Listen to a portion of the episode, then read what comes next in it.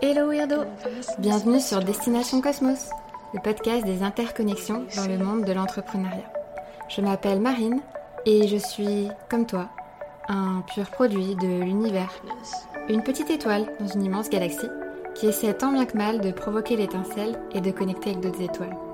Dans ce podcast, je t'embarque avec moi à la rencontre d'entrepreneurs passionnés au parcours singulier et inspirant.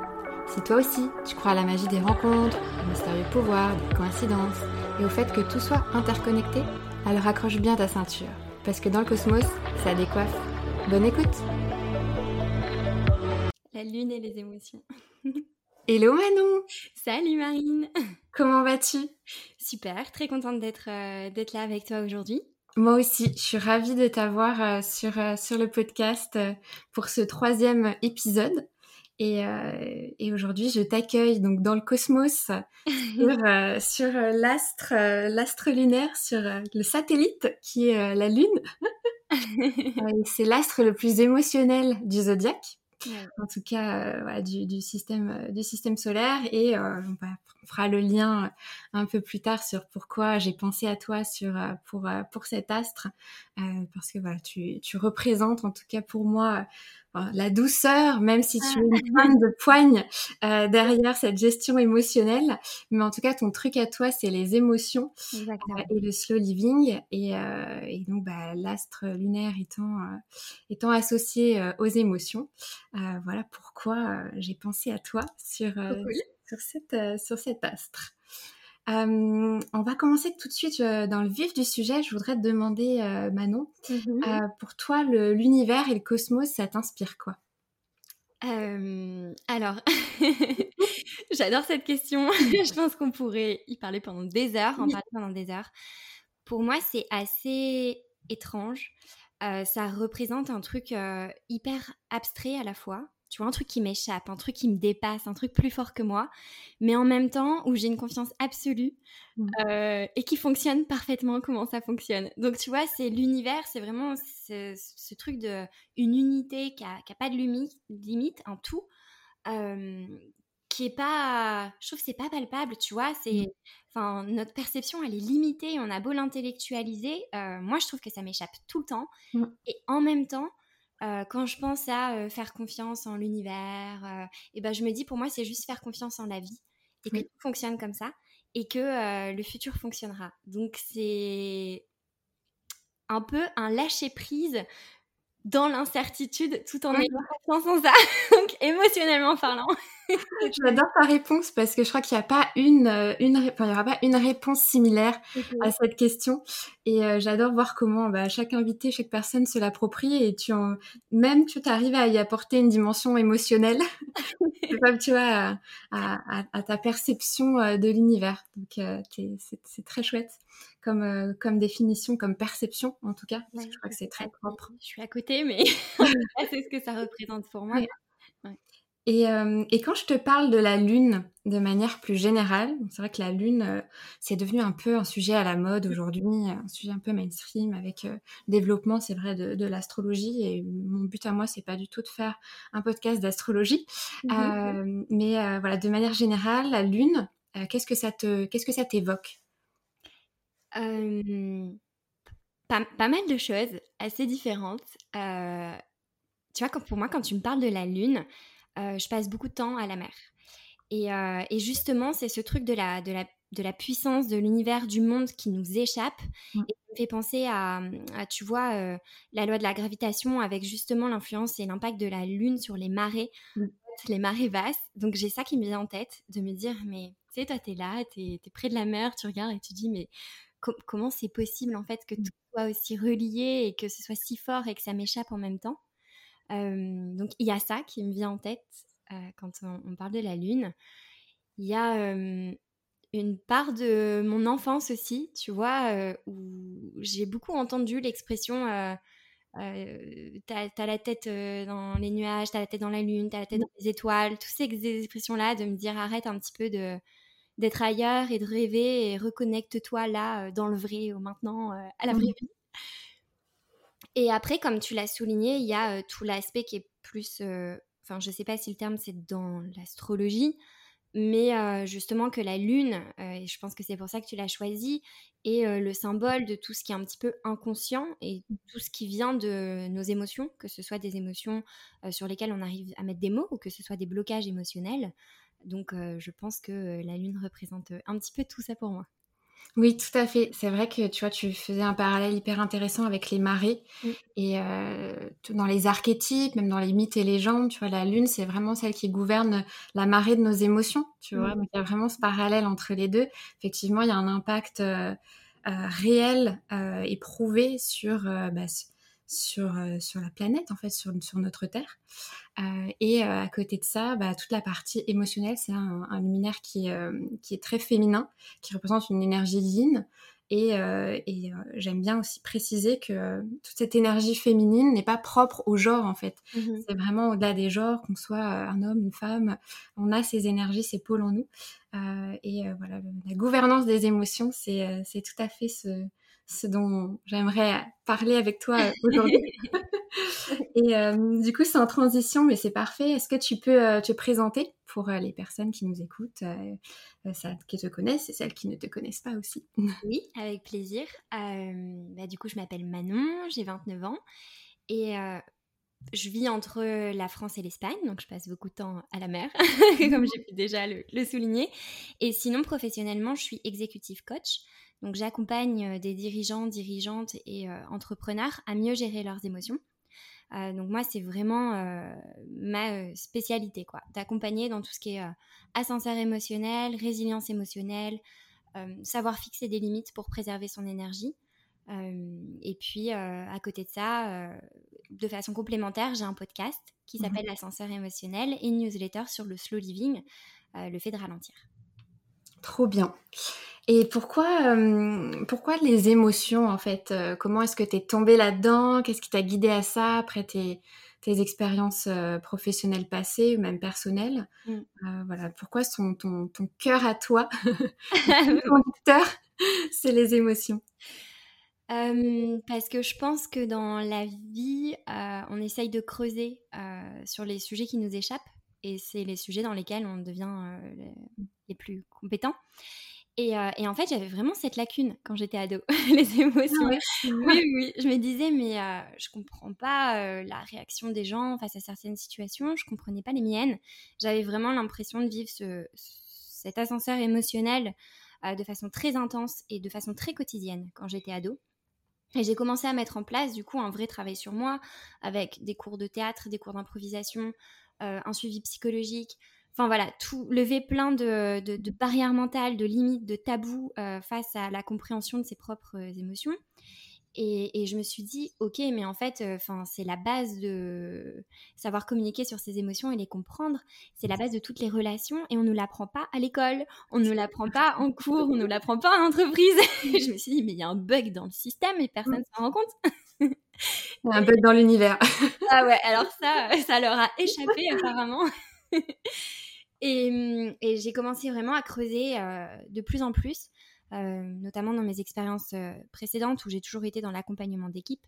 Donc quand tu es manager, tu apprends beaucoup sur les autres et tu apprends mmh. beaucoup sur toi aussi. justement, la patience, gérer la peur, gérer les doutes, gérer l'incertitude. Et, et, je pense qu'en fait, bah, naturellement, ça a vraiment été l'angle que j'ai creusé d'abord pour moi. Mmh. Et quand un sujet nous intéresse, et ben, nous intéresse, pardon, ça devient un peu de l'égoïsme positif où on mmh. essaye de creuser sur ça, on le documente, on le partage. Et après, on se sent capable de pouvoir essayer d'accompagner d'autres personnes. Il y a vraiment eu un travail de déconstruction d'abord personnel sur un sujet pour lequel tu te sentais toi-même démuni ou en incompréhension? Mm. Euh, c'est de cette compréhension-là et de ces clés, de ces pistes que tu as, que as réussi à ouais, un peu décortiquer, euh, que tu es arrivé euh, à ce, chemin-là. C'est intéressant de voir ce, parcours. Et t'es pas la première à me parler de cours de théâtre, d'improvisation. Euh, euh, c'est assez, drôle euh, ouais, de voir ce... On verra si d'autres personnes ont aussi ces expériences-là dans, leur, dans leur parcours. Mais en tout cas, pour l'instant, je note. Ah oui, bah, Peut-être que c'est ça aussi qui ensuite permet d'être bah, peut-être plus à l'aise ou en tout cas d'oser prendre la parole sur les réseaux ou en tout cas incarner ce qu'on est et parce que en fait je trouve que tu vois quand tu commences à faire des, cours de théâtre ou d'improvisation il y a ce truc de ok j'ai peur du ridicule comme, comme tout le monde mmh. et en fait tu te rends compte que mais tout, on est tous obligés d'être bienveillants parce que tu es dans un cadre avec des personnes qui vont eux aussi passer sur scène ou, mmh. dans la petite salle euh, après les cours, enfin peu importe où c'est. Euh, et tu te dis, mais on a tous intérêt à, avoir euh, cette, cette bienveillance et être dans la vulnérabilité totale. Mmh. Et je trouve que ça donne après beaucoup de confiance de te dire, ok, je peux me recréer des petits groupes comme ça dans la vie. En tout cas, moi, c'est comme ça que je l'ai compris et, que, ouais, et que je l'ai gardé ouais, cette perception du jugement de l'autre et des autres, tu l'as complètement, enfin, complètement, complètement tombée grâce à cette expérience de l'impro et, euh, du théâtre. complètement. c'est intéressant. Il faudrait plus, euh, finalement, plus de théâtre dans les écoles pour les plus jeunes. Et pourtant, euh, je me souviens, petite, je crois que j'ai eu des cours de théâtre, pareil en, école primaire. Et c'est vrai que si t'es un enfant un petit peu timide, euh, c'est, enfin, c'est violent. Tu sais, je, ça fait un peu comme quand t'es en école, après en études, que tu dois faire des présentations euh, orales où t'es tétanisé, t'as mal au ventre. Mais moi, ça part de ça. Hein, euh, ça part d'une poésie. En classe que j'ai pas pu réciter et je me suis effondrée en larmes et je suis cachée et en fait enfin tu te sens complètement humiliée parce que ben t'as ça tu te sens pas à la hauteur euh, tu vois, euh, forcément, euh, tu as des camarades et tout qui sont trop sympas et qui t'encouragent, mais tu as toujours Voilà, donc tu te concentres bien évidemment sur la personne qui est en train de se foutre de toi pendant que tu t'effondres en larmes. Et, j'ai eu la chance d'être accompagnée par un très bon prof de français qui m'a vraiment repoussée à me dire en fait, tu vas pas réciter une poésie qui a pas de sens, on va te mettre une pièce de théâtre, on va te mettre un coéquipier et tu repasseras. Et ça a été la révélation. ouais. Oui, comme quoi. Et aussi le fait d'être avec une autre personne et de. Ouais, comme quoi, des fois, c'est juste une petite pièce du puzzle qui peut tout changer. Tu vois, tu aurais pu avoir une expérience euh, traumatisante euh, du théâtre de la poésie et ne pas y retourner et ne pas être là en face de moi à parler des émotions, tu vois. Et finalement, grâce à ce prof de français qui t'a dit non, on va peut-être changer le contexte, en tout cas changer quelques éléments de contexte. Et c'est ça qui va faire la magie et qui va tout, tout changer et, créer le déclic et la transformation. Et euh, est-ce que tu as une émotion préférée? Parce que tu, toi, tu dois bien connaître toute cette palette des émotions, bien qu'il n'y a que quelques émotions primaires. Je crois qu'il y a un débat sur les 5, 7, je ne sais plus trop exactement. Oui, c'est ça, il y en a entre, entre 4, 6, 7, ça dépend. Euh, les primaires, c'est colère, joie, tristesse, peur. Euh, après, il y a surprise, dégoût, et après, il y a tous les, tous les sentiments, en fait, qui sont autour de ça. Moi, je pense que ce que je préfère ressentir, euh, j'aurais dit quand j'étais plus jeune que c'était la joie, mmh. euh, l'intensité, euh, le, le, rire, la surprise. Aujourd'hui, c'est vraiment la sensation de, de, constance, la sensation de sérénité, la sensation de paix intérieure que j'ai, que je cultive. c'est ma préférée. ouais, c'est bien. on, va, on va revenir après sur tout ce qui est slow living et tu pourras mmh. parler un peu plus mmh. de, de, tout ça et de la paix, de la paix intérieure. C'est un axe hyper intéressant. Moi, ça me fait penser euh, à vice-versa, je pense, comme beaucoup de personnes. tu vois, les émotions dans le cerveau et comment les gérer, tour de contrôle. mais, euh, finalement, on, peut pas, euh, on peut pas, enfin, je sais pas si on peut dire qu'on peut contrôler ou gérer ses émotions parce que finalement, c'est pas une question de contrôle, c'est les comprendre, les connaître, les accueillir et savoir comment les équilibrer parce que je pense que chercher à les contrôler, c'est aller contre nature du du principe même du rôle d'une émotion. Exactement. Une émotion, c'est un indicateur. Euh, c'est un indicateur qui doit nous permettre de, continuer de naviguer le reste de notre journée en prenant en compte cette émotion. Euh, et la bloquer, c'est dommage. Euh, mm. Parce que justement, on bloque un, indice qui va nous dire vers où on doit aller, en fait. Mm. Et, voilà, il y a une émotion qui, revient beaucoup hein, en coaching, en discussion avec des amis, enfin dans la, dans la vie, c'est la peur. Et c'est l'émotion qu'on bloque le plus. Mmh. alors que quand cette peur, on l'a, ça peut être la peur de se dire, mais ouais, en fait, c'est la peur de, de l'inconnu, mais ça veut dire que je vais sortir de ma zone de confort, entre guillemets, et que je vais apprendre de nouvelles choses. Ou cette peur est un réel indicateur parce que je me suis déjà pris trois claques, il faut pas que j'y retourne, mmh. donc je n'y retournerai pas. Mais en tout cas, à partir du moment où on a le courage d'accueillir cette émotion et de l'observer, on va pouvoir prendre une, une, décision et pas juste se laisser aller un peu de façon involontaire sans réellement prendre des décisions, analyser et être maître de son destin. je ne sais pas si c'est une expression, mais dire ok, c'est moi qui décide. Mm. Oui, je, crois que j'avais lu quand j'avais fait euh, justement une édition sur les émotions où chaque émotion nous enseigne, en fait, nous, nous, protège de quelque chose. C'est-à-dire que le dégoût nous empêche de nous empoisonner. Euh, je sais plus, il y avait, euh, il y avait laquelle, euh, voilà, la joie, la, la, colère nous permet justement de de pas se laisser faire, en fait, d'affronter. Tu vois, c'est dans tous les cas, même une émotion négative va avoir son rôle, son rôle à, jouer. Mmh exactement. Super intéressant. Et, euh, et, du coup, toi, euh, c'est quoi exactement l'executive coaching? C'est-à-dire aujourd'hui, voilà, comment ça se passe euh, un coaching avec Manon Tournant, par exemple? Alors, comment ça se passe? En fait, c'est vraiment un coaching. Alors déjà, je pense que c'est apporter un cadre confidentiel et déculpabilisant aux personnes de se dire ok c'est un, moment dans la journée donc c'est des sessions de 45 minutes une heure.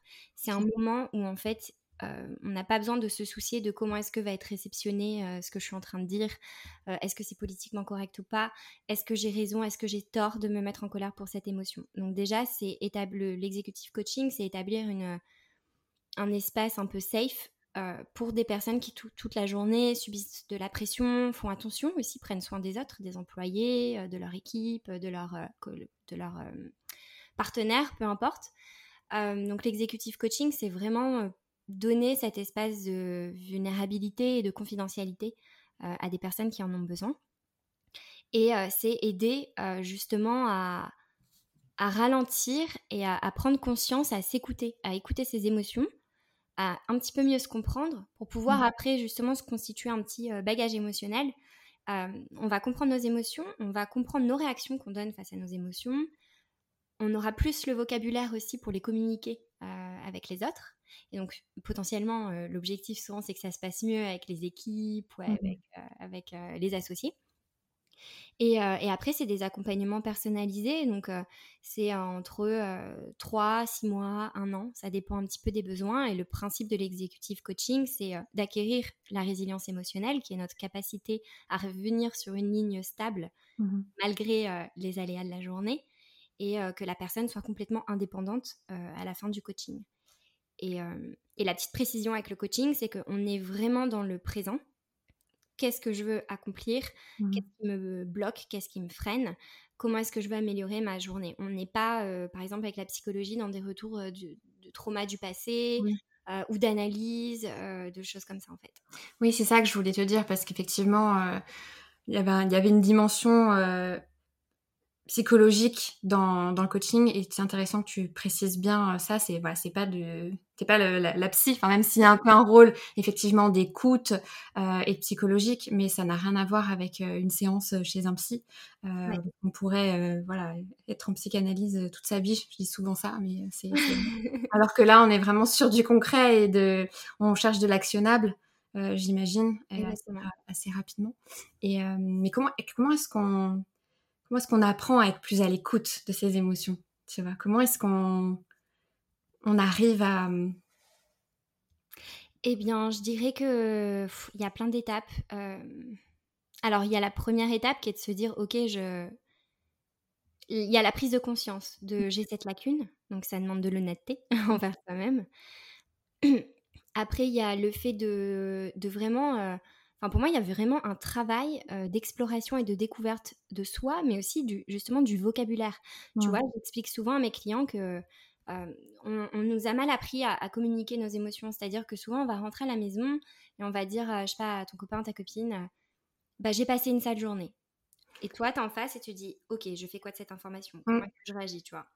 Et en fait, c'est, on est tout le temps dans, dans on dit ce qu'on a fait. J'ai passé une sale journée, ou j'ai subi ça, ou, euh, ou voilà. Et on n'est pas dans l'être. Donc, c'est apprendre à bien communiquer, à bien verbaliser et à identifier nos émotions.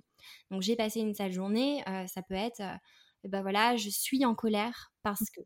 Et on va déjà établir une communication beaucoup plus fluide et beaucoup plus transparente avec les personnes. Euh, donc je pense que ça, euh, c'est l'un des pas pour apprendre à, mieux, en tout cas, comprendre ces émotions. C'est savoir les identifier, savoir les, les verbaliser, savoir les communiquer. Et puis après, savoir aussi quelle réaction on donne nous-mêmes face à, nos émotions. Par exemple, quand on est en colère, on réagit pas tous de la même façon. Il y en a qui pleurent. tellement qu'ils sont en colère, il y en a qui ont envie de taper contre un mur mmh, et réussir à, identifier un petit peu nos schémas pour se dire, ok, donc ça, ça se répète. Est-ce que je suis satisfaite de cette réponse que je donne face à mon émotion ou pas? Comment est-ce que je peux la changer? Qu'est-ce qui me fait du bien dans ces moments-là? Donc c'est vraiment explorer soi, ses réactions et euh, comment les autres aussi reçoivent tout ça. D'accord. Ouais, tu vas vraiment décortiquer et mmh. comprendre, aller au, cœur vraiment du, de l'émotion. Et elle peut être différente pour certains, c'est-à-dire que j'imagine peut-être que tu dois utiliser aussi la communication non violente. Mmh euh, c'est vrai que tout de suite, ça change de perspective. Euh, voilà, comme tu le disais, euh, pourquoi tu es en colère? Qu'est-ce qui t'a mis en colère? Et du coup, voilà, il y a mille raisons de ressentir de la colère. Et, et ensuite, à chaque fois, enlever des couches et, et aller au cœur. Ouais, c'est un travail sans fin. c'est trop bien. tu sais, c'est une pelure d'oignon. En fait, une cuisinière, mais tu viens, tu viens cuisiner tes, tes clients. tu veux inviter, ouais. Et euh, du coup, euh, par rapport à, à, ce, que, ce, que tu, à ce que tu fais comme, euh, comme métier, ton, ta mission et ton intention et tes intentions, c'est quoi du coup un peu ton pourquoi ou en tout cas la mission Tu vois, qu'est-ce qui t'anime dans, dans tes coachings euh, de gestion émotionnelle avec, euh, avec les personnes euh, que tu accompagnes bah, En fait, plein de choses. J'aurais du mal à le résumer, mais pour moi, c'est de me dire en fait que c'est, je considère que c'est vraiment un métier à, impact positif et mmh. que, enfin, ça me nourrit aussi, tu vois. Quand déjà, je me dis, ok, quand j'ai des clients qui, qui viennent me voir, enfin même si on n'a pas commencé à travailler ensemble, mais des personnes qui viennent me voir en me disant, là j'ai l'impression d'être face à un mur, euh, je me comprends pas, et en fait je veux travailler sur moi pour moi, mais aussi pour mieux rayonner sur les autres. Je me dis, ok, ça c'est mon pourquoi en fait, mmh. parce que je crois, euh, j'ai beaucoup d'optimisme face aux gens, face à nos réactions, à nos propres émotions et au fait que bah, on, fait des erreurs et des fois on a l'impression d'avoir mal réagi, mais que c'est normal et que ça nous mmh. arrive. Et je me dis, ok, c'est un métier où tu peux vraiment exploiter euh, cette positivité ou cette euh, foi que j'ai euh, pour les gens, pour nos réactions et nos parcours de vie. et c'est aussi montrer que, que en fait, bah, les émotions, c'est c'est universel. En fait, c'est ce que j'aime aussi avec, avec ce travail, c'est que peu importe ton statut social, peu importe ton chemin de vie, s'il y a une chose qui nous unit tous, ce mmh. sont les émotions. Peu importe d'où on vient, où on va, comment on y va. On y fait tous face. Oui, c'est clair. C'est vrai, je savais même pas penser, mais oui, en fait, euh, on est tous égaux face euh, aux émotions. Après, on n'est pas égaux sur la gestion, ça, c'est mmh c'est un, travail personnel, mais on a tous cette palette d'émotions euh, en nous, avec laquelle il faut, il faut dealer au quotidien. Complètement. Donc, ça, ça nous remet humblement à notre juste place et à accueillir et à, et à gérer tout ça. Mmh ouais. c'est intéressant. Et est-ce qu'on peut revenir sur, euh, bah, sur ton podcast, l'ascenseur émotionnel? Ouais. Euh, voilà, comment est-ce que tu t'es dit, voilà, c'est ça, c'est ça mon truc, euh, je vais me lancer, j'ai envie de, de, construire cet écosystème autour, autour de cet axe? Alors, mon podcast, il est vraiment né grâce aux échanges que j'ai eus avec mes clients. Parce qu'en fait, donc j'avais déjà commencé à faire des coachings et je me disais, bah, il y a le gros cadre de confidentialité dans les coachings. Donc, tu peux pas dire à ton client qui est en train de se sentir mal face à un truc, mais t'inquiète, lui, le vit aussi. non. Donc. Mais pourtant, t'aurais tellement de choses à dire. Ah, oui. et du coup, j'étais frustrée et je me disais, mais justement, je, je trouvais ça fou que quelque chose d'aussi universel, quelque chose qu'on traverse tous, soit encore tellement tabou et encore plus dans l'entrepreneuriat. Et à chaque fois que j'écoutais des podcasts que, je trouve géniaux, hein, mais à chaque fois que j'écoutais des podcasts, j'étais frustrée en me disant, mais là, on n'a pas creusé sur cet aspect émotionnel.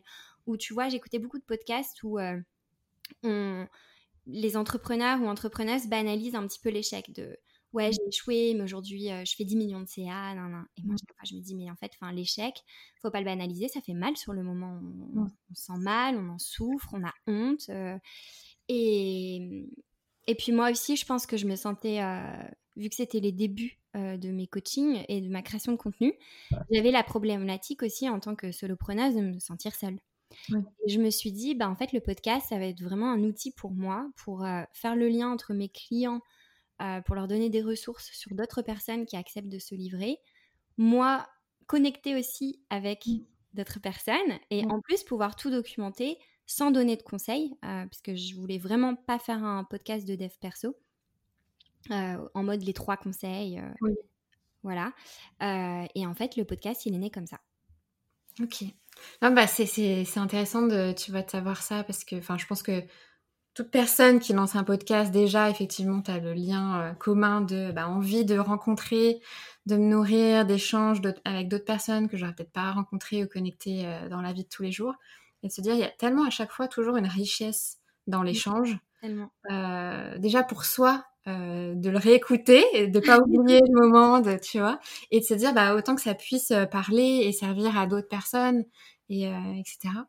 Et donc et puis même dans, comme tu le disais très bien sur le solo être solopreneur, cette cette difficulté de se sentir seul aussi. Mmh. Je pense que ça vient aussi renforcer la légitimité, la confiance et, l'entourage. Ouais, complètement. Mmh. Et tu communiques beaucoup autour euh, d'un concept qui est le slow living. Tu en parles aussi dans ton newsletter. Euh, est-ce que tu peux voilà, nous développer un peu bah, ce, concept? Qu'est-ce que c'est que le slow living? Euh, Pourquoi? Voilà, C'est quelque chose qui te tient à cœur de, partager et, de vulgariser? Yes. alors le slow living, c'est en fait l'art de ralentir. Je pense que je pourrais le traduire comme ça. C'est un concept qui vient d'Italie dans les années 80 c'était d'abord le mouvement de la slow food. Donc, par rapport à la nourriture, parce qu'en fait, on est, ils étaient passés en Italie des petits plats faits maison, sans rentrer dans le cliché des pizzas, mais mmh. des petits plats faits maison et avec amour à l'industrialisation, les McDo, les fast-food, les grandes chaînes. Et donc il y a eu une vraie volonté de retrouver, de reprendre le temps en fait, de savourer, de reprendre le temps de même si c'est pas en cuisinant, juste de se dire ok qu'est-ce que je mange, euh, pourquoi est-ce que je mange ça, ça va me donner de l'énergie, voilà, de d'avoir cette conscience en tout cas.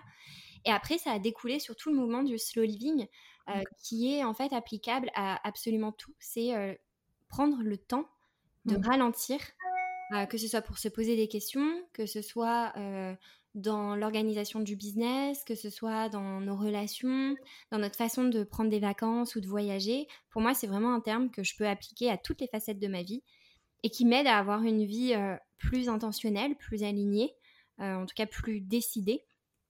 Et, euh, et j'ai décidé d'écrire dessus parce que je me suis dit, surtout dans l'entrepreneuriat, avec les personnes que j'accompagne, on est tout le temps dans le speed, la tête dans le guidon.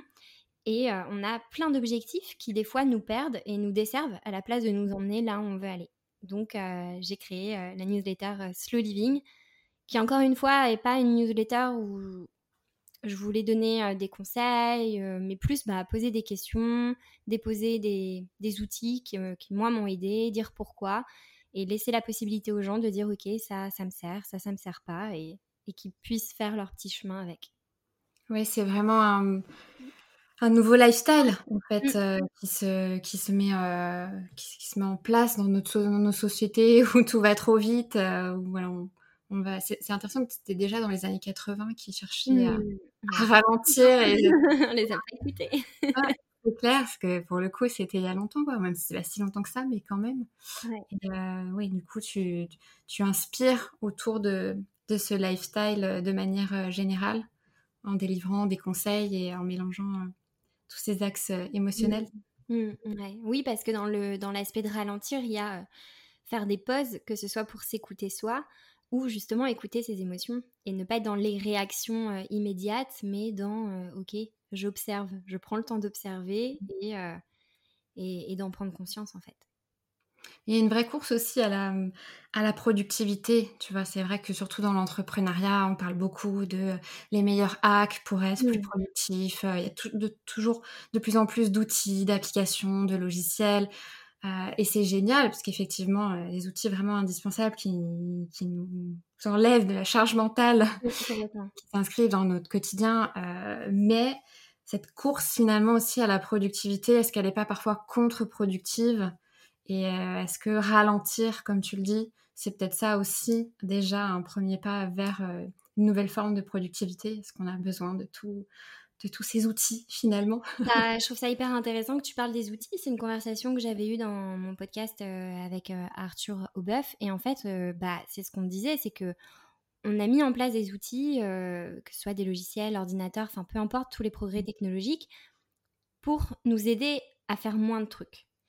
Et maintenant qu'on a tout en place, on essaye d'aller plus vite ou d'être aussi euh, rentable et compétent que des ordinateurs. Et bah non, c'est pas possible et c'était pas le but euh, initial. Donc euh, c'est ça qui que je trouve dingue en fait.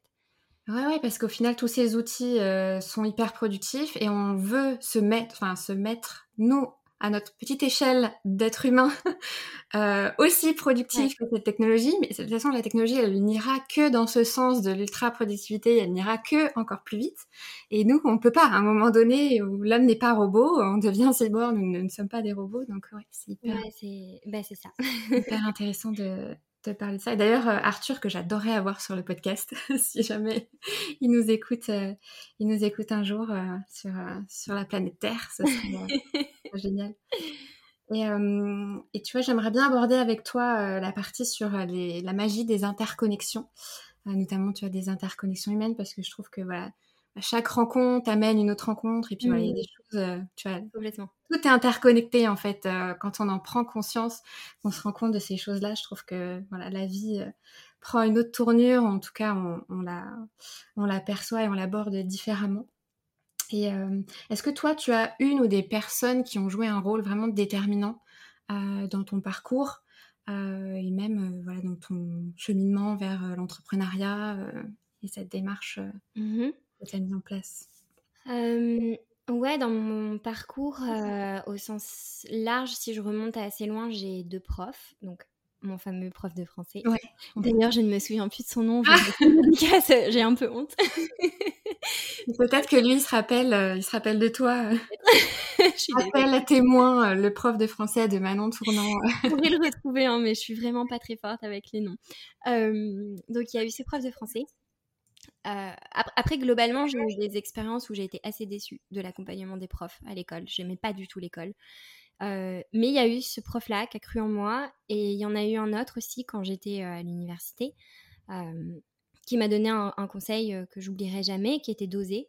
Et, et, lui, vraiment, pareil, c'est, ça arrivait à un moment de ma vie où c'était est-ce que je pars à l'étranger Est-ce que je pars pas à l'étranger?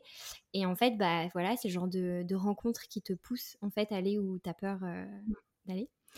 et après, tu es partie, à l'étranger. je, ne suis, je n'ai jamais pris mon billet retour, donc ça a plutôt été efficace. et, et, après, mes expériences professionnelles passées, notamment deux en Espagne que j'ai eu, où j'ai eu la chance d'avoir un rôle où j'accompagnais des, des CEO euh, qui ont été des vrais mentors pour moi et euh, qui m'ont toujours dit on, sait très bien que là, tu es en train de te nourrir de toutes les expériences, de tout apprendre parce qu'un jour, tu te lanceras à ton compte. Et on est OK avec ça. Et, euh, et, du coup, je pense que ces rencontres ont été déterminantes. Et aussi des rencontres de personnes, justement, où je me dis mais j'aspire pas du tout à devenir comme cette personne ou avoir cette vie. Donc, mmh des rencontres qui peuvent paraître un petit peu négatives ou des expériences un peu négatives, mais euh, ou si tu les analyses et que tu te dis mais pourquoi est-ce que cette personne a réagi comme ça? Qu'est-ce qui la motive? Parce que c'est toujours une question de peur. Mmh. et que tu l'analyses et que tu t'en sers comme outil, euh, je me dis bah même ces rencontres un peu moins cool euh, mmh. m'ont servi en tout cas dans ce cheminement. Et, et aujourd'hui, je suis aussi très bien entourée de personnes qui, qui entreprennent, de personnes qui sont à fond dans leurs projets et ça me donne beaucoup de force.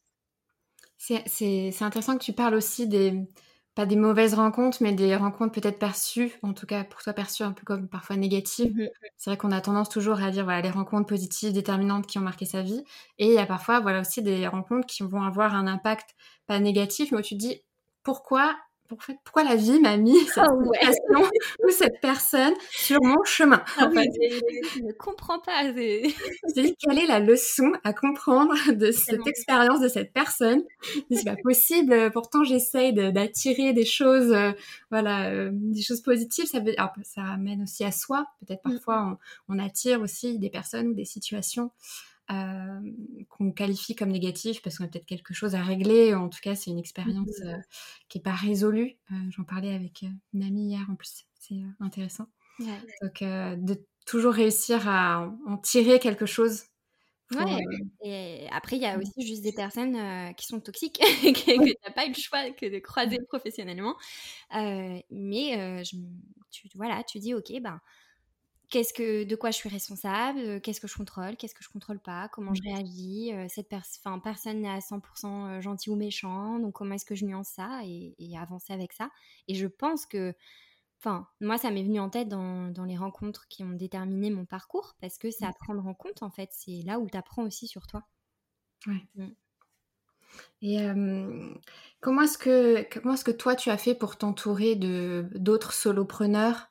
Euh, tu vois, quand tu t'es lancé, euh, même sur d'autres podcasts, j'ai entendu dire effectivement ce sentiment de solitude qui est commun et partagé à beaucoup euh, de solopreneurs ou même parfois de créateurs de contenu et même pas forcément dans la création de contenu. Quand tu mmh. te lances dans l'entrepreneuriat ou que tu lances des projets seul, c'est vrai que des fois ton, ton cercle proche, tes amis sont pas forcément entrepreneurs, ils sont en salariat ou d'autres.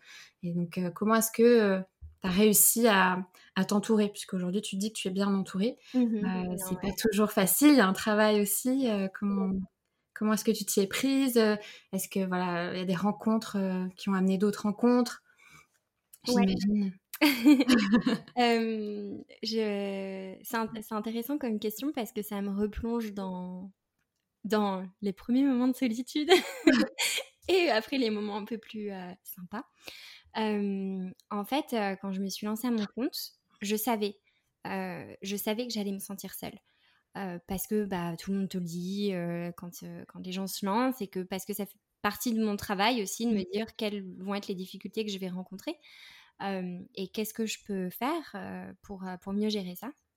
Et donc, quand je me suis dit, je vais me lancer à mon compte, la première chose que, que, j'ai voulu faire, c'était pas euh, regarder les statuts euh, de boîte ou euh, me mettre des objectifs de CA, ça a été comment est-ce que je vais m'entourer?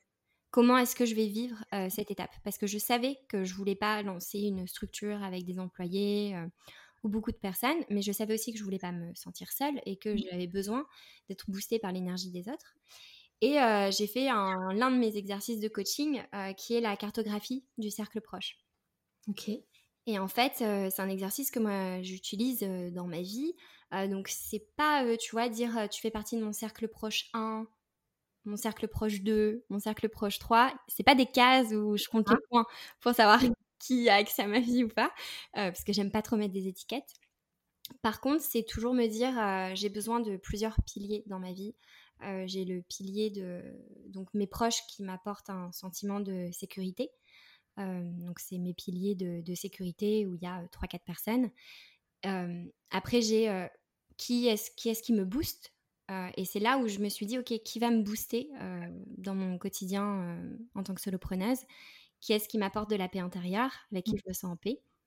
Et, et, après attachement. Et en fait, je me suis dit, bon, bah là, dans la case booster, en fait, ça va plus être les mêmes personnes qu'avant. Ça a pu être les personnes que quand j'étais salariée, qui étaient mes amis, euh, qui me poussaient au voyage, à donner ma dème, à tout ça. Mmh et, avec, grâce à la création de contenu, en fait, en publiant beaucoup sur LinkedIn, en m'intéressant aussi au parcours d'autres solopreneurs, j'ai pu connecter avec eux. donc j'en ai rencontré deux, trois comme ça via des posts LinkedIn, juste en envoyant un message, en demandant des, du networking. Et de là, je me suis rendu compte en fait que bah, on était tous reliés, on se connaissait tous entre nous. Et, euh, on a constitué en fait bah, ce qu'on appelle notre petite tribu. Euh, donc on a un petit groupe de personnes, donc c'est une tribu ouverte, ce n'est pas une secte. Tout le monde peut venir.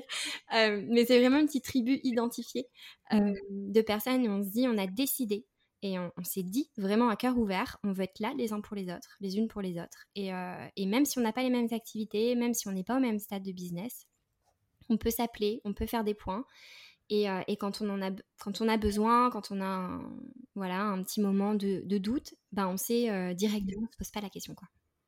Ouais, c'est chouette. Tu vois, ça prouve de, de l'importance d'oser aller rencontrer, enfin d'oser faire ce petit pas de connecter euh, vers l'autre, tu vois, réagir. Euh, enfin, on parle beaucoup des réseaux sociaux et de, et de la dérive des réseaux sociaux. Et effectivement, de toute façon, il y en aura toujours. Mais en fait, c'est un outil qui peut être ultra bénéfique et ultra, au contraire, négatif. mais si tu sais l'utiliser à bon escient, euh, et tu oses aller vers les autres et connecter. voilà.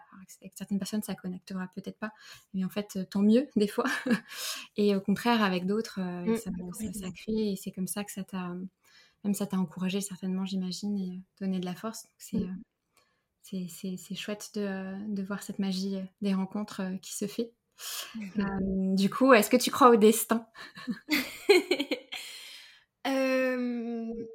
Alors, si c'est le destin, dans le sens que on a un avenir tracé, c'est ça ta définition du destin? Il y a, bah, En vrai, il y a plein de définitions. Moi, je. En fait, je sais pas trop. Je pas donné ma définition, je t'ai. ah mince. Euh, ok. Euh, est-ce que je crois au destin? Alors, je. Ou alors, c'est plutôt. La, question, c'est plutôt quelle est ta perception du destin? C'est peut-être plutôt ça. En fait, euh, ma perception face à ça, c'est que je ne crois pas qu'on a un avenir tout tracé mmh. avec un truc qui nous attend quoi qu'on fasse. En tout cas, je trouverais ça vraiment dommage de, mmh. de, de, de, vivre et de fatalité. Voilà, autant y aller direct. Donc, euh, bon, ça serait un peu frustrant si au mmh. final je me rends compte que oui, il y a un destin. donc, je crois pas qu'il y ait un truc un peu une fatalité, euh, que ce soit positif ou négatif. Par contre, de façon rétrospective, souvent, je me dis, ah, mais en fait, ça, ça arrivait pour telle raison. Mmh. Et j'ai l'impression que c'est un peu peut-être un signe du destin, mais dans le passé. Je ne sais pas si c'est hyper clair de me dire, ok, ça devait arriver effectivement parce que maintenant j'en ai tiré ça, ça, ça comme apprentissage. Et avec le recul, je vois pourquoi j'ai vécu ça, alors que sur le moment, des fois, tu dis, comme pour les rencontres dont on parlait tout à l'heure, mmh. euh, pourquoi? Et, mmh, donc peut-être dans ce sens-là que, voilà, savoir écouter un petit peu euh, les choses qui s'alignent, euh, notre intuition, tout ça, oui, j'y crois. Mmh mais euh, voilà, nuancé, je pense. Oui, j'ai l'impression qu'on on prend enfin, conscience ou on a une perception du destin, comme tu disais, par rétrospective, en fait, après coup. Mm. C'est-à-dire quand on a la tête dans l'expérience qu'on est en train de vivre, c'est pas trop pourquoi on vit ça, il se passe des, choses, des rencontres, des événements positifs, euh, négatifs, euh, etc. Mais c'est qu'après coup, une fois qu'on a intégré cette étape de notre vie et qu'on est dans une nouvelle étape, ou en tout cas en évolution vers une nouvelle étape, qu'on se rend compte. Qu'on se dit ah mais oui en fait si à l'époque j'avais eu conscience de ça de telle personne ou autre là euh, voilà on aurait pu se dire oui il y a un destin tu vois. Je pense que c'est c'est trop ça et, et c'est trop marrant parce que j'ai eu cette discussion avec mes copines ce week-end euh, parce qu'on adore la série Friends. Je sais pas si tu l'as regardée. Euh, mais globalement Friends ils ont le même âge que mes copines et moi dans les dans les saisons et on est des vrais fans et, à l'une de mes copines, tu vois, ce week-end, elle s'est, euh, s'est pété la cheville, elle a eu un truc d'annulé. Enfin, elle a une série de catastrophes qui qui sont pas normales. Et en fait, enfin, tu vois, moi d'extérieur, je lui disais, mais, euh, mais ça, ça peut pas arriver pour rien. C'est parce qu'il y a un truc ouf qui mmh. t'attend après tout ça et que tu viens de terminer la saison 2 de ta vie actuelle et que tu vas repasser sur une nouvelle saison. Ah, c'est pas mal. J'aime bien l'analogie de non, non, c'est que la saison 2 euh, là. c'est la transition là, c'est le drama euh, de la fin de la saison 2 et hop, on passe à une nouvelle étape. J'aime bien. J'aime bien. Ouais, ouais, non, euh, c'est clair. Je pense que c'est une belle, une belle façon de voir le, la, magie, la magie du destin. Mm. Et pour juste pour terminer sur la partie un peu échec et peur, euh, toi, hum, quelle est la période qui a été euh, la plus difficile dans ton parcours d'entrepreneur? On t'a parlé tout à l'heure de la période, effectivement, peut-être un peu de solitude. Est-ce que c'est vraiment cette période-là qui, pour toi, a été la plus confrontante? Est-ce qu'il y en a eu d'autres? Et comment est-ce que tu as su les transformer? Ouais, pour moi, c'était vraiment ça. Et Hum, en fait, tu vois, il y a une autre période. ah, c'est un peu du, du, coaching à la Manon, J'enlève une, couche. Euh, S'il y a une autre période, c'est que en coaching, euh, il y a une, j'avais une grosse appréhension de la haine. Parce qu'en gros, bah, tu vois, tout ce qui est dev perso et tout, c'est un peu vu comme c'est du bullshit, des gens qui se prennent un peu pour des gourous, tout ça. Et, et je, comprends pourquoi, hein, parce qu'on sature d'images, de trucs, de il faut boire son jus vert le matin, te lever à 5 h du mat et tout. Et je me suis dit, ben ouais, c'est sûr que sur les réseaux, les gens, ils font des raccourcis. Quand tu mets coach dans ton profil LinkedIn, les gens sont un peu moquards, tu vois. Enfin, je l'ai même vu quand je me suis lancée euh, avec des potes, quoi. Hein. C'était pas, c'était pas toujours facile. Et, et, ça, en, fait, ça a été dur. Et après, bah, c'est comme tout, c'est un travail à faire avec soi-même en disant, mais de toute façon, enfin, quoi que j'ai, quoi que j'ai pu faire dans ma vie, euh, j'ai eu des, mais fais pas ça, ou t'es à côté de la plaque. donc, donc j'y suis quand même allée, mais ça n'a pas été, ça pas été facile. et effectivement, j'ai reçu aussi bah, des messages pas très, pas très sympas sur les mmh réseaux sociaux. Et la chance que, que j'ai eue, je pense, de pas si mal le vivre que ça, en tout cas. En fait, j'ai plus mal vécu l'appréhension de la haine. La haine en elle. La haine, vraiment, quand tu l'as expérimenté. Euh, Complètement. Et, et, je pense que ce qui m'a aidé, c'est d'être entourée euh, bah, de ma petite tribu, euh, mmh. où eux, bah, malheureusement pour eux, avaient déjà vécu des, des, des situations similaires. Euh, et, je m'étais dit, mais mince, mais c'est mes amis, c'est des personnes merveilleuses. Et si elle, elle reçoit des messages comme ça, mais bien sûr que moi aussi, ça va m'arriver. Donc, euh, ça m'a aidé. Oui, je crois que je me rappelle d'un échange euh, sur ton podcast, je crois, avec Thibault Louis qui disait Mais toi, Manon, tout le monde t'adore. Ah, mais non Tu peux pas avoir, voilà, vivre, vivre ça. Vas-y Je me rappelle, c'était au début. Et mais, mais quelque part, c'est oui, tu vois, de, de dire effectivement, malheureusement, d'autres avant toi euh, sont, sont passés par ces étapes-là ou par ces épreuves ou l'ont vécu. Et, euh, et cet enrichissement de pouvoir bah, dire expliquer aux autres, tu vois, j'imagine qu'il a pu te partager voilà, ces, tips de comment gérer ça. Et, je pense que de toute façon, il n'y a pas enfin, une, une seule façon de gérer ça. Il y a mille façons de le faire selon aussi euh, notre personnalité et comment c'est reçu, vécu et, accueilli. Mm. Donc euh, c'est vraiment, je pense, le, le, partage aussi de l'expérience des autres qui nous aide euh, à ajuster. C'est ça que c'est précieux, de faire des podcasts sur bah, nos doutes, ce qu'on a traversé, parce que après on s'en resserre quand ça nous arrive. Donc c'est cool. Et quelle est ta plus grande peur à toi? Bah non. que tu veux bien confier, bien évidemment. je fais moins euh, la maline euh, quand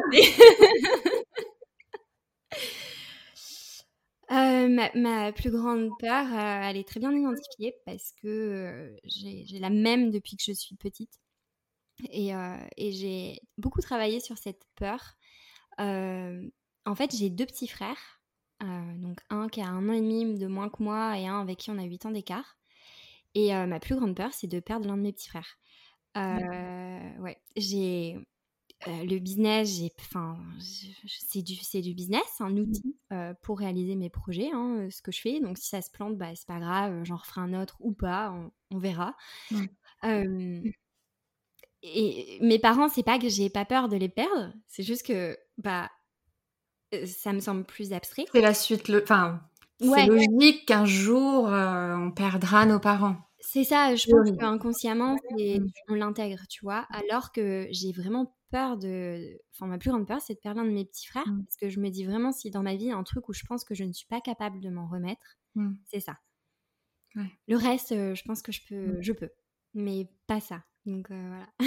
tu as trouvé des mécanismes pour essayer de, de gérer cette peur de, de qu'elle prennent pas trop de place bah ouais, ouais, euh, je leur interdis euh, toute sortie. Mmh. non, je rigole. Vous ne faites rien. Ils sont... Non, je vais pas dire un podcast. euh, bah ouais, à un moment, tu vois, quand... mais vu que... Enfin, c'est vraiment une peur que j'ai depuis que... Mmh j'ai des souvenirs. Enfin, donc, à un, moment, quand j'avais été accompagnée en, hypnose et par une psy, j'en avais parlé. Et bon, bah voilà, elle m'a expliqué que j'étais leur grande sœur, enfin, que ça arrivait. Et, j'en ai parlé aussi à mes petits frères qui m'ont dit que bah, eux aussi, des fois, ils avaient la même peur. Ah, c'était drôle. Ouais. Ouais, ouais, c'était hyper fun comme conversation. Et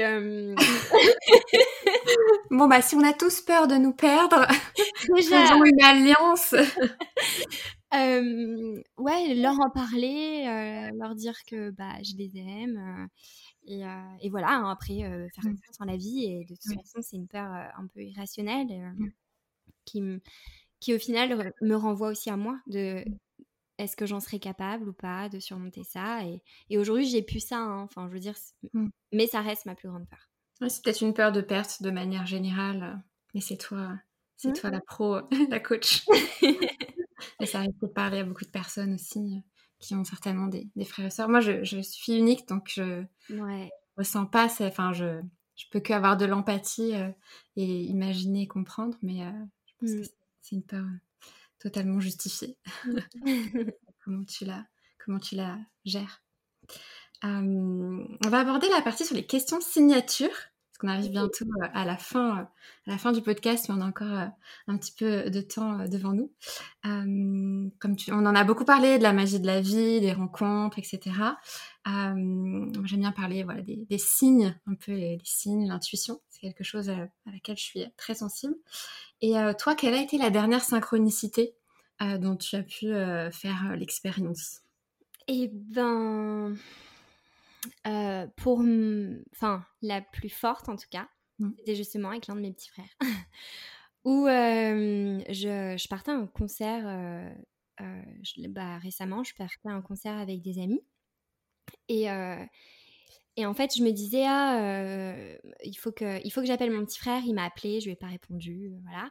Et en fait, au moment d'aller dans les, d'aller au vestiaire, je donne mes, je donne mes affaires et il me donne un ticket. Et le ticket, en fait, c'était euh, la date de naissance de mon petit frère. Ah ouais? Ouais. Ah, c'est drôle Et je me suis dit, mais sur toutes les centaines et centaines de tickets, j'ai eu 2609, euh, euh, la date de naissance de mon petit frère. Et, et, je me suis dit, mais en plus, je venais d'y penser. Je venais de me dire, mais je suis en concert, je peux pas l'appeler, mmh. demain. Et paf, et je lui ai envoyé la photo. Et il me fait, mais c'est ouf, on vit tout mmh. comme ça. Ouais, c'est trop beau, ouais. C'est comme si il était là. Enfin, tu vois, la, pensée que tu as eue euh, de lui, euh, c'était lui qui était là avec, par le ticket. J'adore. Et, mmh, et après, j'ai l'impression d'en vivre beaucoup. Mais en fait, je sais pas si c'est qu'on en vit beaucoup, aussi qu'on est à l'écoute en fait du monde qui nous entoure. Et je pense que c'est plus ça. Je pense qu'il y a effectivement il y a les deux, c'est-à-dire que quand on cherche, on trouve toujours. Ouais. Euh, parfois, il y a des signes qu'on cherche trop à vouloir surinterpréter, alors qu'en fait, il n'y a pas de sens non plus. Le pilier de confirmation qu'on a voilà. de temps en temps. C'est ça, effectivement. Mais parfois, c'est vrai qu'il y a, comme tu dis, tu vois, des synchronicités assez frappantes et j'adore à chaque fois avoir des histoires comme ça. ça, ça, fait des déclics aussi. Parfois, ça provoque des, des déclics d'être à l'écoute de ça. Mmh. Et, quand on les écoute pas toujours au début, souvent ça revient. Et c'est la répétition parfois de la synchronicité qui fait que ah ok, il y a un message. Ah, je veux plus l'ignorer. D'accord. c'est ça. Et euh, quelle est la chose la plus irrationnelle ou la plus folle que tu aies faite? Euh, Alors, irrationnel ou folle, euh, mes, mes, amis te diraient beaucoup de choses. C'est me disent, mais non, tu vas pas faire ça. Euh, alors, je, je, crois. Il y a un moment dans ma vie, je, je cherchais, mais c'est quoi la vie idéale, le lieu idéal pour moi vivre? Jusqu'au moment où, en fait, où, où j'ai réalisé ces derniers temps que j'ai pas un lieu où j'ai envie d'être ancrée, mais que je dois choisir euh, mes lieux selon les intentions de vie que j'ai envie de vivre sur le moment. Et justement, tu vois, quand tu sens que tu as une intuition, quand tu sens que tu as quelque chose, mais que tu l'acceptes pas, en fait, il y a quelques années, j'étais à Séville, euh, j'étais dans un job euh, que j'adorais, dans une ville que j'adorais, dans un petit appartement trop beau, enfin, j'étais vraiment bien. j'avais des super amis, vraiment la situation devenait Enfin, elle était géniale, j'avais travaillé dur pour avoir cette situation. Et elle devenait confortable. Et, euh, et je me suis dit, mais euh, un jour, euh, j'ai eu un déclic et je me suis dit, mais c'est pas possible. ça peut pas être la fin, en fait. Enfin, mmh. Le confort peut pas être la, la, fin. Je dois évoluer vers autre chose. Je dois, j'avais besoin de nouveautés. Et je me suis dit, donc j'étais à Séville, beaucoup dans la nature, il y a la mer pas loin avec Alix. Et, et je me suis dit, j'étais salariée, je me suis dit, j'ai envie d'être dépassée, de me sentir complètement dépassée et de lever la tête en fait pour me rendre compte que euh, il y a plus grand que moi et que je dois me bouger quoi et que je peux pas faire du surplace. Et je me suis dit quelle ville pour vivre ça? Et bah New York, tu vois. Ah ouais. et franchement, j'étais salariée à l'époque et j'envoie un, email. Euh, Hello, salut. Euh, bon, bah, à la fin de la semaine, euh, bah, je vais prendre quelques jours de congé. je pars à New York. en, fait, j'ai booké mon billet d'avion et tout avant d'avoir quelconque confirmation. Enfin, vraiment.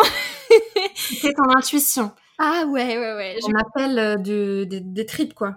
Ouais, je je pouvais pas faire autrement et j'étais même prête à me dire mais, euh, mais c'est pas grave, en pire, euh, ils sont pas d'accord, euh, je partirai de la boîte, tu vois. Enfin, ah ouais. Ouais, ouais, c'était. ça m'appelle, ma vie est plus importante qu'un job, quoi. Mmh. Et donc je fais ça, je book mes billets d'avion pour aller à New York. à la fin de la semaine, je me retrouve à New York toute seule dans un appartement à Brooklyn. Et en fait, tout s'est aligné. J'ai rencontré des, enfin des, des filles espagnoles avec qui euh, je me suis retrouvée à faire la fête à Brooklyn. Donc il y avait une partie de Séville qui m'accompagnait dans ce voyage. Et, euh, j'avais l'impression d'être dépassée, d'être bousculée. Et en fait, en, repartant à l'aéroport, je me suis dit, je ne peux pas monter dans l'avion du retour, il faut que je reste à New York. Bon, sauf qu'aux États-Unis, euh, tu peux pas la jouer. tu peux pas rester, c'est ça? Non, tu peux pas rester, il te faut ton visa. Donc je me suis dit, en vrai, c'est un peu con parce que si je loupe l'avion, je vais juste repayer des frais pour repartir retour. mais j'ai fait ça vraiment sur un coup de tête, en, suivant mon intuition, et je suis rentrée. Donc je suis rentrée euh, le, dimanche soir, et le lundi matin, euh, j'ai donné ma dème. Ah, incroyable. ah, ça a été vraiment l'appel euh, de la nouvelle vie. complètement. Euh, et, c'était génial et je l'ai jamais regretté. Euh, ça a été un petit peu brutal euh, pour plein de personnes, mais moi je. parce que tu t'es pas dit, tu t'es pas dit un matin, j'ai envie de changer de vie, de faire un nouveau travail ou de quitter mon travail. Tu t'es dit, j'ai envie d'aller là-bas à New York, mmh. vivre cette expérience. Et c'est en retour de cette mmh. expérience que tu as eu ce mécanisme, ce déclic de. Complètement. Ah, j'adore, j'adore les histoires comme ça. ouais, tu es retournée depuis? Non, parce que il y a eu le Covid. Ah oui, oui, oui, exact. Il y a eu le Covid. Ouais, mais je pense que j'y retournerai. j'y retournerai. Je, je, sais qu'il y a un truc qui m'attend là-bas. Je sais pas quoi, pour combien de temps, mais il y, y, a quelque chose de très fort avec New York. Ah, c'est clair. Voilà, il y a un pèlerinage à faire pour ressentir. Et c'est ça. Surtout que ça n'a rien à voir avec mon style de vie, parce que je vraiment, je suis. Oui, c'est vrai que New York, on est assez loin du slow living. Ah, ouais. Mais justement, dans cette euh, opposition, il y a peut-être quelque chose. Il y a peut-être un slow living. Les New-Yorkais ont peut-être besoin d'expérimenter le slow living de Manon Tournant, en fait. C'est ça. Euh, peut-être. Euh, ou, justement, c'est une ville qui est tellement à l'opposé qu'elle me, me, force à, à, me remettre en question sur des aspects où je peux pas prendre conscience dans mon environnement habituel. Ouais, la dualité, la différence. trop, trop beau. Merci pour ce partage. Je suis inspirera beaucoup de personnes qui nous écoutent. Je ne me ferai jamais réembaucher, mais c'est pas grave. Bah, pas dans cette boîte-là, mais, euh, mais peut-être que tu sais, ça veut rien dire, hein si, si, on est resté en bon terme. tu vois. Mais euh, puis c'est des parcours de vie, en fait. Hein. Des fois, ça s'explique pas. Hein. C'est pas parce qu'on décide de quitter une boîte un jour ou de quitter le salariat un jour. Quoique, je pense que je sais pas si euh, quand on a quitté le salariat, après on arrive à y retourner. Ça, ça pourrait être un débat intéressant avec des personnes, euh, parce que certains y retournent, d'autres disent non, non, plus jamais. Je pense qu'il y, a un débat intéressant là-dessus, pour une prochaine fois. Et euh, du coup, pour toi, c'est quoi, c'est quoi la suite voilà, Est-ce que tu as des projets à moyen long terme que tu aimerais aborder, nous partager? Yes, j'ai plein de... Non, pas plein, en fait, euh, mais quelques-uns qui me tiennent à cœur. là, j'ai mon podcast. Euh, avec l'ascenseur émotionnel, je creuse sur les émotions d'une personne et je rentre en profondeur dans, dans le ressenti émotionnel, dans, dans les doutes. Et en fait, j'aimerais en, parallèle faire quelque chose de complémentaire avec une peut-être une chaîne YouTube avec un contenu plus en vidéo, comme je te disais en, off. Euh, ou en fait, à la place de creuser euh, sur une personne, je voudrais creuser sur une émotion. Ah, c'est trop bien. Ouais, je, bah, je sais pas, mais je vais te Oui, c'est trop bien. et de me dire, ok, bah là, je prends la colère. Et, euh, et j'interviewe des personnes vraiment qui ont vécu des, des, moments de colère, qui regrettent, tu vois, mmh. parce qu'on n'est pas toujours euh, la victime dans les moments de colère. On, a aussi des, des, conséquences, enfin des actes, pardon, qu'on regrette. Donc peut-être avoir le témoignage de ces personnes, avoir un témoignage d'un professionnel de la santé mentale sur la gestion de la colère, euh, et en fait creuser une émotion avec plein, plein, plein de, de témoins, quoi. Ouais, tu peux pas créer un, un arbre, un arbre émotionnel avec toutes ces branches euh, d'émotions et, euh, et, les décortiquer. C'est hyper intéressant comme axe. Je pense que ça vient compléter. Euh, ça peut faire une, de jolies histoires et de jolies rencontres. Ouais, je me dis, ça peut être ouf de, de, de me déplacer pour aller à la rencontre de toutes ces personnes. Je le fais déjà avec le podcast, mais, mais là, me dire, OK, je vais avoir vraiment une, une, une palette d'opinions, de visions et de, de chemins différents pour une même émotion. Oui. C'est ce qu'on disait tout à l'heure avec le côté universel de nos mmh. émotions. Et je pense que ça, c'est un format qui peut montrer à quel point, en fait, peu importe d'où on vient, où on va, on a besoin de les comprendre.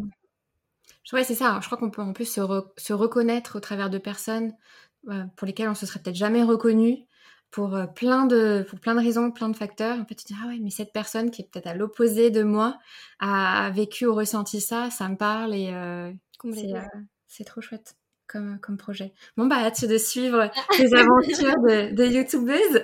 Oui, bon, c'est pas encore commencé, mais j'ai hâte. Ouais. En tout cas, en, 2022, certainement, tu lanceras ça. Ouais, ouais, ouais, je pense que je vais en profiter euh, là euh, cet hiver euh, déjà de, de, bien continuer ce que je fais et après fin d'année, début d'année prochaine, me lancer sur ça. Beau projet, on, on suivra tout ça avec, bah, avec plaisir et, attention. Je voulais te demander, je sais que c'est pas ton truc de dire toujours trop de conseils, etc. Enfin, en tout cas, tu me disais, tu, dans les podcasts et en développement personnel.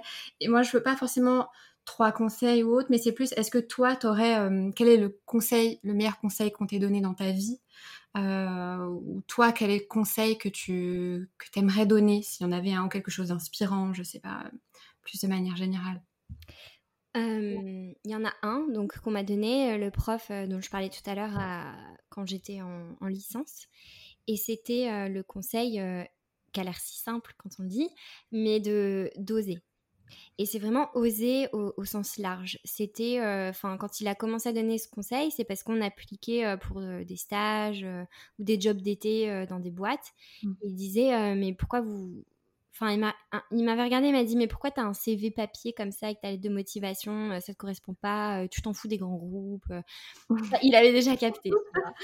Et je disais Bah, je sais pas, bah, sinon ils vont pas m'accepter. Il me dit Mais t'as envie qu'on t'accepte à moitié? Ah, c'est trop. C'est intéressant qu'il t'ait dit ça à l'époque. Ouais.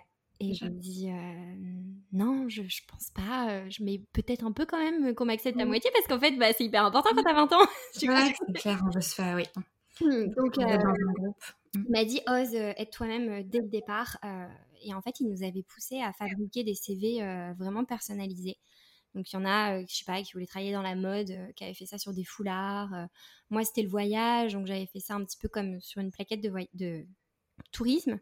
Mmh. Et, et, ça a été ça, ça a été de oser ne pas rentrer dans des cases et oser être soi-même pour bah, que si on nous accepte, c'est pleinement. Et si on nous rejette, ben, c'est pleinement et, tant mieux. Mmh. Et, et, après, je pense que c'est un conseil qui s'est concrétisé aussi sur la, notre capacité d'oser, par exemple, avoir des conversations difficiles euh, avec les gens. Euh, et, et, je pense que notre, euh, notre sérénité, notre bonheur peut dépendre beaucoup de, de ça, en fait. Oui. Mmh. La communication, d'oser aller dans les conversations parfois difficiles, mais qui amènent de grands, de grands changements. Exactement, ouais. Donc, euh, je donnerais ça. beau, beau partage. Et est-ce que tu as une, une, référence, un livre, un film ou quelque chose qui a eu un impact pour toi euh, dans ton parcours euh, aujourd'hui? Ouais, il y en a plusieurs. alors, j'en ai un qui est plus lié à la spiritualité, à la paix intérieure, tout ça. C'est La transformation intérieure de Sadhguru. Ok. Vraiment sur bah, sur euh, la gestion émotionnelle, sur de quoi est-ce qu'on est responsable, sur ce dont on n'est pas responsable et sur notre connexion euh, en tant que bah, être qui fait un tout avec l'univers. Ok. C'est bon, là, je vais perdre les gens. non, c'est bien, ça fait une bonne. ça, ça, ça, clôture bien le, la thématique du podcast. En tout cas, avec moi, tu peux.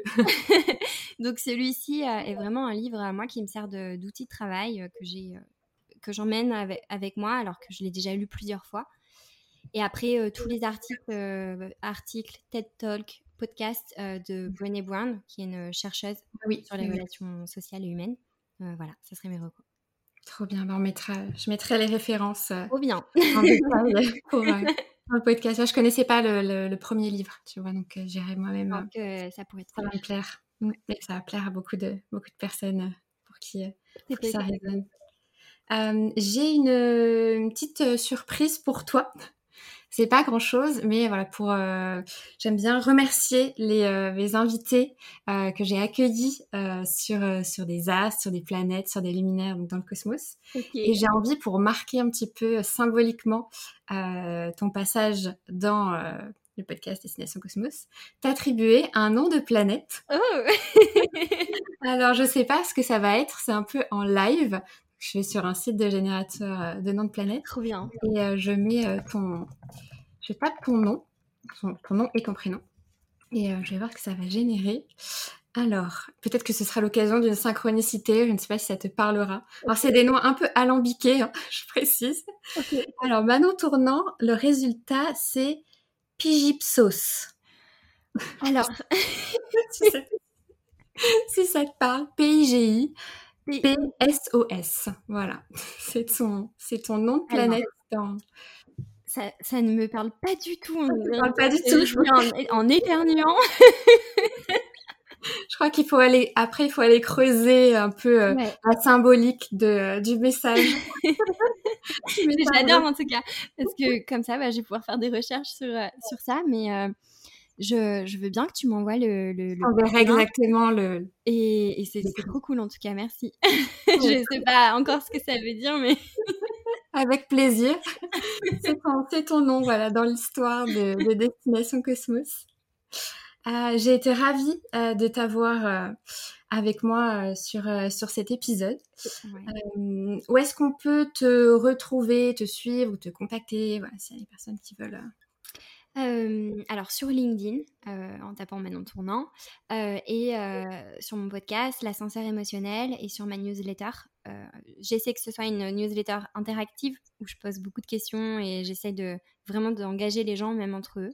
Donc je conseillerais déjà ces trois ces trois moyens-là. Et, Ouais. Et, et, merci de m'avoir reçu. J'ai passé un très bon moment. C'était des questions un petit peu originales et, et, qui sortent de l'ordinaire. Donc, c'est très cool comme concept. Et eh ben ça, ça me touche parce que c'est le but. Donc je suis contente si c'est perçu en tout cas euh, comme ça. Voilà, j'avais envie de, d'essayer d'avoir un, un, autre axe et d'aborder euh, un peu euh, voilà la magie des parcours entrepreneurs, de les mettre en, lumière, mais voilà sous ce sous ce fond d'univers. Très cool. Mm. Hâte d'écouter les prochains épisodes aussi, du coup. Oui, bah oui, oui. Écoute, il y en a eu. voilà. Aujourd'hui, enfin, les personnes vont écouter l'épisode avec toi. Il y aura eu déjà deux, deux épisodes qui seront sortis. Euh, donc, ça va faire une, une, petite histoire dans le cosmos et dans l'univers avec avec chacun d'entre vous. Donc, vous marquez tous voilà, cette symbolique et ce voyage dans le cosmos. Trop cool. bah écoute, merci beaucoup. Merci Manon. À la prochaine. Salut. Salut Guide de navigation, calendrier naturel, véritable baromètre, la Lune n'est autre que le miroir de notre sensibilité. Corps céleste le plus exploré du système solaire, elle nous invite à suivre ce qu'il y a de plus changeant en nous, nos émotions. Véritables indicateurs, les bloquer, c'est souvent renoncer à de précieux indices que nous aurions pourtant tout intérêt à explorer. Selon Manon, il est important de s'y connecter pour mieux les comprendre, mais surtout pour mieux les exprimer. Et ce que je retiens aujourd'hui, c'est qu'elle nous encourage à développer notre capacité à avoir des conversations qui peuvent parfois être difficiles avec les autres. Cela nous permet d'acquérir ce qu'on appelle la résilience émotionnelle, ce qui nous aide à nous rapprocher un petit peu plus chaque jour de la paix intérieure. Si cet épisode t'a plu, tu peux me mettre 5 étoiles sur Apple Podcast ou Spotify. Tu sais, ce truc que tu ne fais jamais ou rarement parce que tu penses que les autres vont le faire à ta place, bah sache que cette fois, si tu le fais vraiment, non seulement ton karma te le rendra, j'en suis sûre, mais cela me donne de la force et contribue à développer ma visibilité. Puis entre nous, c'est quoi deux minutes à l'échelle de l'univers? Allez, je te dis à bientôt dans le cosmos pour un prochain voyage.